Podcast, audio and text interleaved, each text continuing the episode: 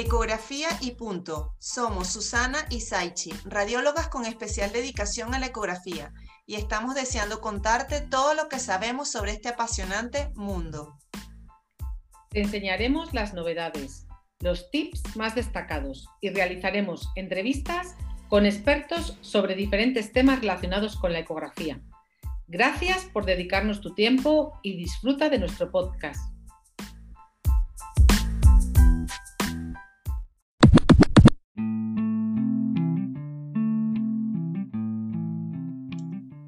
Hola, hola, hola, bienvenidos a esta segunda temporada de Ecografía y Punto. Somos Susana y Saichi, estamos súper contentos de volver con ustedes en este 2021 con muchísima ilusión. A ver, Susana. Hola, ¿qué tal estáis todos?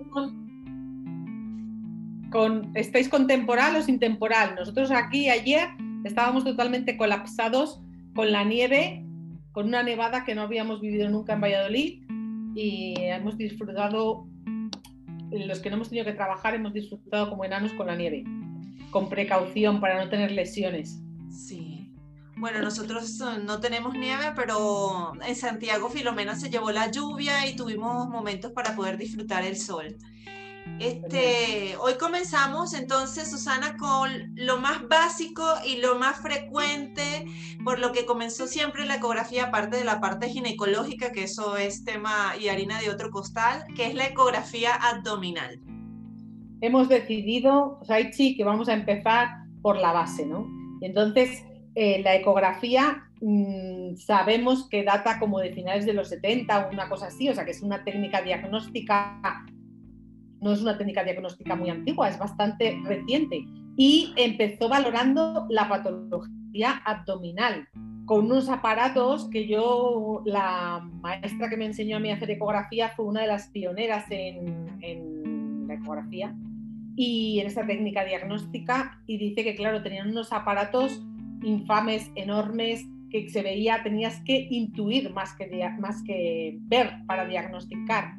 Y, la ecografía abdominal hoy en día pues es de elección para muchas patologías. Pero mira, Susana, también hay que decir que es una patología abdominal, porque yo no sé si a ti te pasa, pero muchísimas veces me piden una ecografía abdominal para ver hernias. Y es que el diagnóstico de una ecografía abdominal es ver las estructuras intraabdominales y para ver hernia sería una de la pared muscular abdominal, ¿no?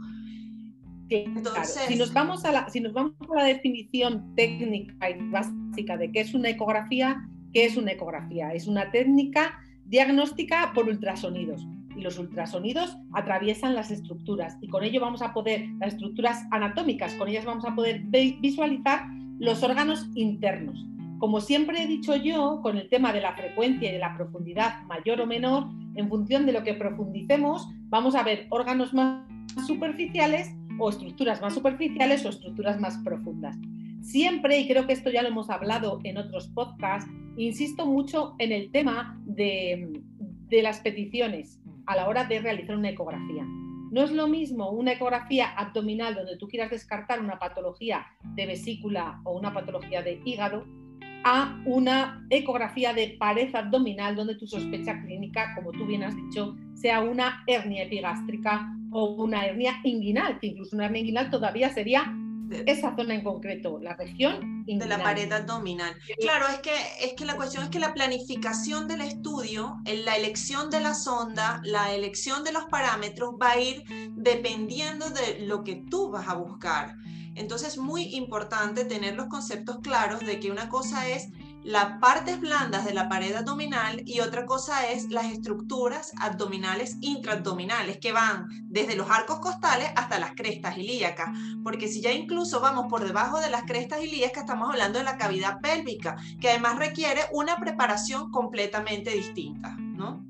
Total, totalmente, totalmente de acuerdo. Y por eso los pacientes cuando dicen, no, es que mm, le piden una ecografía abdominal, no, pero es que a mí lo que me duele es aquí. Claro, no, pero míreme un poquito aquí, que es donde tengo el bulto.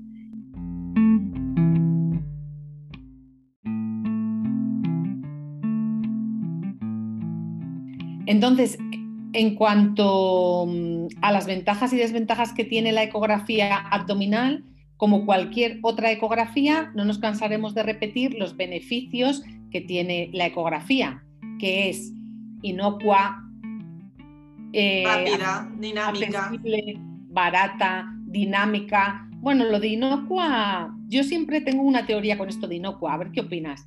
Yo siempre digo que es inocua en tanto en cuanto no puedes hacer daño, no haces daño al paciente y no emite radiaciones ionizantes.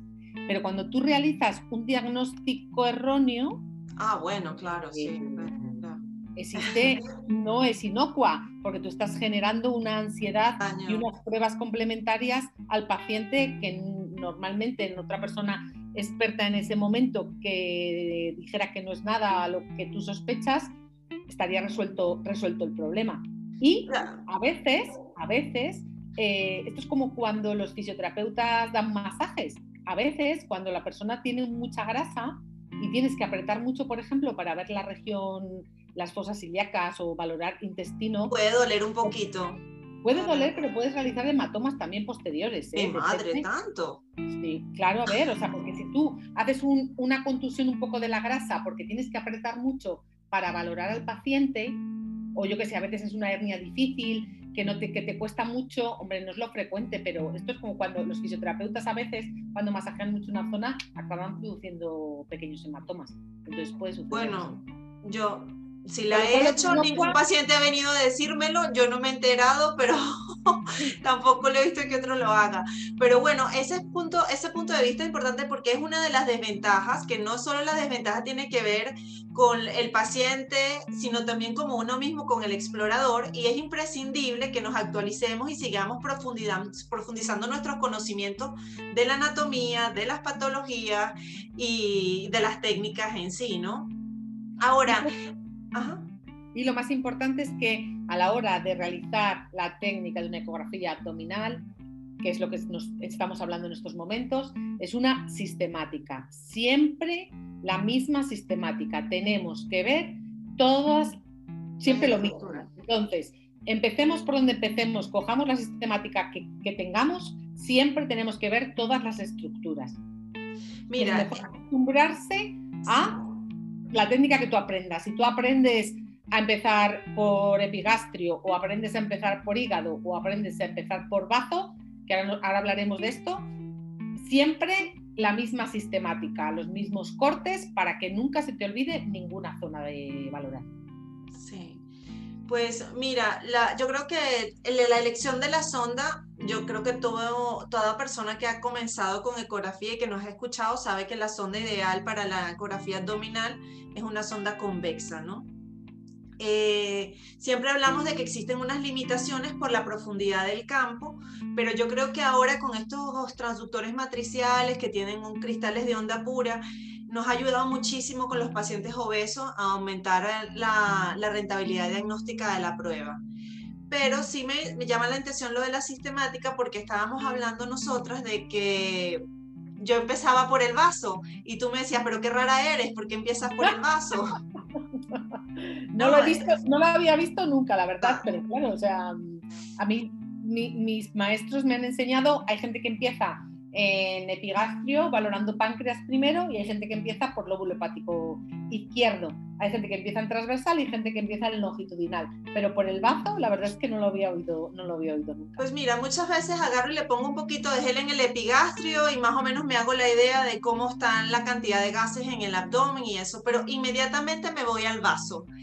Y es una cosa muy práctica porque es que así yo voy, si yo voy de izquierda a derecha, nunca me lleno de gel pero si yo empiezo por el hígado y después me voy para el vaso, el cable se llena de gel, tu bata se llena de gel, todos nos pringamos de gel, y cuando son 30 y pico pacientes al día lleno de gel, o sea, esto es un desastre. Otra cosa que me gusta a mí destacar aquí con el gel, es un punto muy interesante. ¿Dónde echas el gel? ¿En la sonda o en el paciente? En la sonda. Yo en la sonda. Yo en la sonda. A mí, yo siempre, a mis alumnos, o sea, cuando doy los cursos siempre digo lo mismo. A mí me resulta mucho menos agresivo para el paciente echarlo en la sonda. Aunque tengas que luego volver a repetir. Pero cuando he visto mm, compañeros, que no digo que esté mal, pero a mí me resulta mucho más agresivo el que cogen el bote de gel y hacen... Mm, Mira, es que cuando nosotros cuando estábamos de residente en Venezuela hay, hay una costumbre que hay unos perritos, habían unos perritos, o sea, habían como unos kiosquitos ambulantes, como unos food trucks que eran de perritos calientes en la calle. Entonces nosotros nos burlábamos que si lo echábamos en el paciente era como si estuviésemos echándole la salta al perrito caliente, entonces es como muy poco profesional. Y de verdad que de toda la vida siempre se lo hemos puesto, se lo he puesto en la, en la sonda. Por ejemplo, siempre es lo que aconsejo a, a, y yo creo que... porque es más, de hecho, algún paciente en algún momento, en alguna ocasión, me ha dicho, alá, pero si no me he enterado, si es que habitualmente me llenan la tripa de gel. Es como más, pues con tener un poco más de tacto con el paciente, un poco más de consideración, aunque estemos haciendo una técnica diagnóstica que es más impersonal, que no es un contacto tan directo con el paciente, siempre ese tipo de detalles a mí me gusta tenerles, tenerles en cuenta. Igual a veces tienes que echar muchísimo gel mil veces y lo llenas igual pringado total, pero... no es lo mismo, no es la misma sensación, que tú te tumbes boca arriba, de repente no te esperes nada y hagan tal, y encima el gel está bastante frío. Sí es verdad que ahora hay aparatos nuevos que te calientan el gel, ¿lo has probado? Pero a ti no te parece que hace más desastre. es más desastre porque el, el caliente se pone más aguado y entonces eso es como más desastre, entonces es mucho más incómodo trabajar.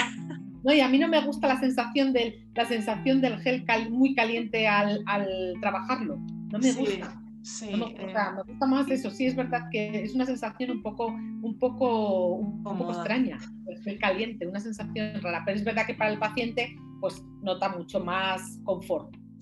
Mira, y sobre, ¿qué opinas tú sobre la, la sistemática de realización de de fotos o de captura de imágenes, ¿no? Porque yo tengo una teoría que siempre le, le, ponemos, endemoniamos la ecografía como que es una prueba no reproducible, pero si nosotros tomamos ciertas fotos en ciertos protocolos y las imágenes y los hallazgos los documentamos, realmente no es reproducible. Porque a mí a veces me ha pasado que me viene un paciente con, no sé, cinco hemangiomas y controlar, un quiste de riñón y controlar y cuando yo busco la imagen, la reproduce y ya dice, sí, está igual, mira, o sea, la imagen es exacta. Entonces, no sé hasta qué punto de verdad nos quedamos con ese concepto de que no es reproducible la ecografía o si tenemos la imagen previa la podemos reproducir y, darle un verdadero control, aunque no seamos nosotros mismos quien hizo la, la ecografía. Pues yo creo que tienes parte de razón en que sí que es reproducible si tú cuidas muy mucho eh, la sistemática y cuidas muy mucho la forma de hacer las fotos. Yo en mi caso reconozco que soy un poco anárquica y mm, mal, ¿eh? mal hecho, mal técnica, pero no cuido mucho las fotos que sean súper perfectas, con lo cual mm, no es eh, muy reproducible. Pero si tú tienes una sistemática, sabes siempre lo que tienes que sacar y haces una buena técnica de imagen donde haces unas fotos óptimas, perfectamente yo creo que se puede reproducir. Pero se puede reproducir cosas como tú dices, quistes, hemangiomas, lesiones muy claras. Pero luego hay determinadas cosas que yo creo que por mucho que quieras reproducir, o sea, si tú vas a valorar un apéndice, por ejemplo, o unas asas intestinales... Y con los videos... Y con los videos... Yo soy un poco friki de videos, ¿eh? me gusta mucho dejar los videos allí porque hay veces que es lo que tú dices, sobre todo porque a veces con mis colegas radiólogos cuando van a hacer la, o sea, tú le, vas, le dices, bueno, ok, me parece esto, vamos a hacerle una tomografía complementaria. Y entonces, si no, ¿sabe? Él cuando ve el, el, video dice, oye, sí es esto, lo que se está viendo, es exacto. O sea, te, te orientas un poco más, ¿no? Digo yo. A mí, a mí lo que me gusta con la ecografía abdominal es que cuando eh, tú ves algo que luego lo llevas al TAC, muchas veces eh, te aporta bastante poco más el TAC a la eco. Si has hecho una eco, por ejemplo, una diverticulitis y que no tenga complicaciones perisigmoideas, por ejemplo, pues tú le llevas luego al TAC y se, tienes las mismas imágenes que en la ecografía. A la hora del diagnóstico no te aporta, no te aporta mucho más. Claro, bueno, ahí el problema está si realmente es suficientemente delgada y pues has podido ver todo, porque el problema está que a veces la diverticulitis, ok, no complicadas, las ves por eco, pero a veces hay zonas que no estás viendo y no las puedes 100% observar, de, ¿no? Pero de, cara al tratamiento. Sí, hay que, hay que valorar mucho la clínica, el tratamiento, los controles, los seguimientos. Si diagnosticas una diverticulitis no complicada, el tratamiento va a ser el mismo. Realmente puedes evitar el TAC perfectamente. Hombre, eso sí. Hay mucha sospecha alta de que tengas un acceso que no veas. pero eso es más difícil. Bueno, que nos vamos del tema. Sí. tú y yo nos ponemos a hablar y no hay manera, que estábamos con la ecografía abdominal. Bueno, entonces nada, ya hemos hablado de cómo escogemos la sonda, cuáles son las verdaderas indicaciones, qué, qué es lo que esperamos de la ecografía para no hacernos eh, falsas expectativas y... Mm, ¿Con qué tenemos que lidiar en la ecografía abdominal? Que no hemos hablado, con el gas y con la grasa, que aunque hemos hablado de la sonda y de la profundidad, tenemos que lidiar con la grasa y con el gas, que no transmite el ultrasonido. Y con el fenotipo del paciente, porque también depende de la constitución del paciente ósea. A veces no hay manera, te tienes que meter intercostal, girarlo, moverlo, verlo a medias. Bueno. Muchas veces no, no se puede ver el hígado de otra manera que no sea intercostal. Sí, hay que ser también compasivo con uno, porque a veces no es que uno no sepa, es que, es que no, se puede. O sea. Efectivamente, y no lo, ves, no lo ves entero muchas veces. Sí, que eso es lo que más fastidia a veces, cuando, porque si lo puedes ver entero a cacho, por entre las costillas, te quedas tranquila, pero si hay zonas que no te quedan. Y con el hígado, el hígado a veces es muy complicado verle de forma completa cuando en un TAC aparece una lesión milimétrica en, la cúpula, hepática y no lo ves por ningún sitio y estás ahí buscando y buscando y buscando. Y tú dices, Santo Cristo, pero ¿por qué? sí, tú, por ejemplo, eh, una de las lesiones más típicas del de hígado son los quistes simples, ¿no? Que son, como yo les digo a los pacientes, como lunares eh, en el hígado, ¿no? Si, tú ves un, si tú ves un quiste de 2 milímetros, ¿lo informas o no lo informas? ¿Uno solo? Sí, uno solo.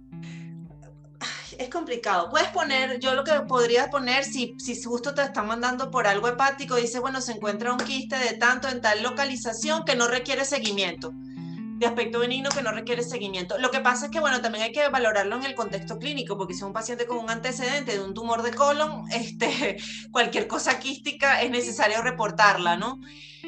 Pero la cuestión es que si tú no la pones, entonces te llega el año siguiente, usted doctora sabe que no me vio un quiste, que me lo vio fulanito de tal, digo, no, pero es que eso es benigno, eso no hace falta.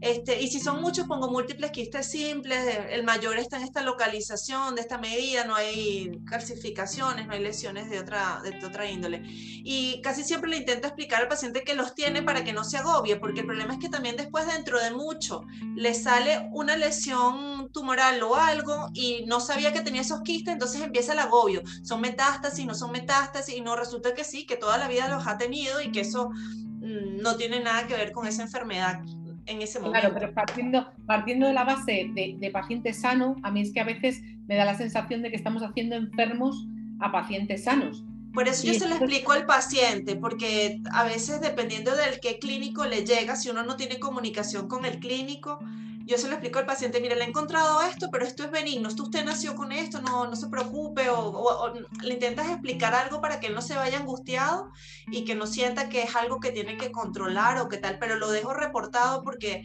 a veces si no queda como con eso, ay no, me hicieron un eco el año pasado y no me lo vieron. Y entonces si tú no fuiste, si viste tú que no lo quiso reportar y lo viste, el paciente dice, ah, pero entonces salió de nuevo, si no lo tenía le agobia más a que si tú lo reportas, le explica que es benigno y el año que viene lo vuelven a ver y está benigno o dentro de cinco, como sea.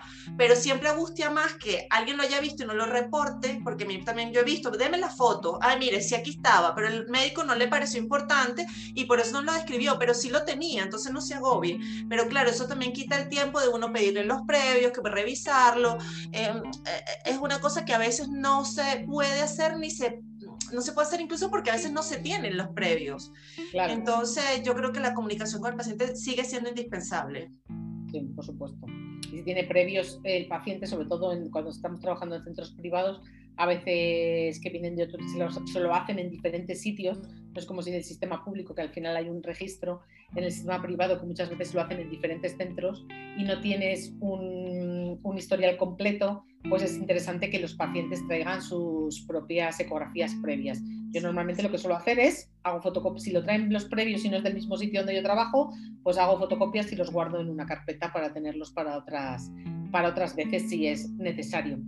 ¿Y mm, qué te parece si hablamos un poquito de la ecogenicidad del hígado, por ejemplo?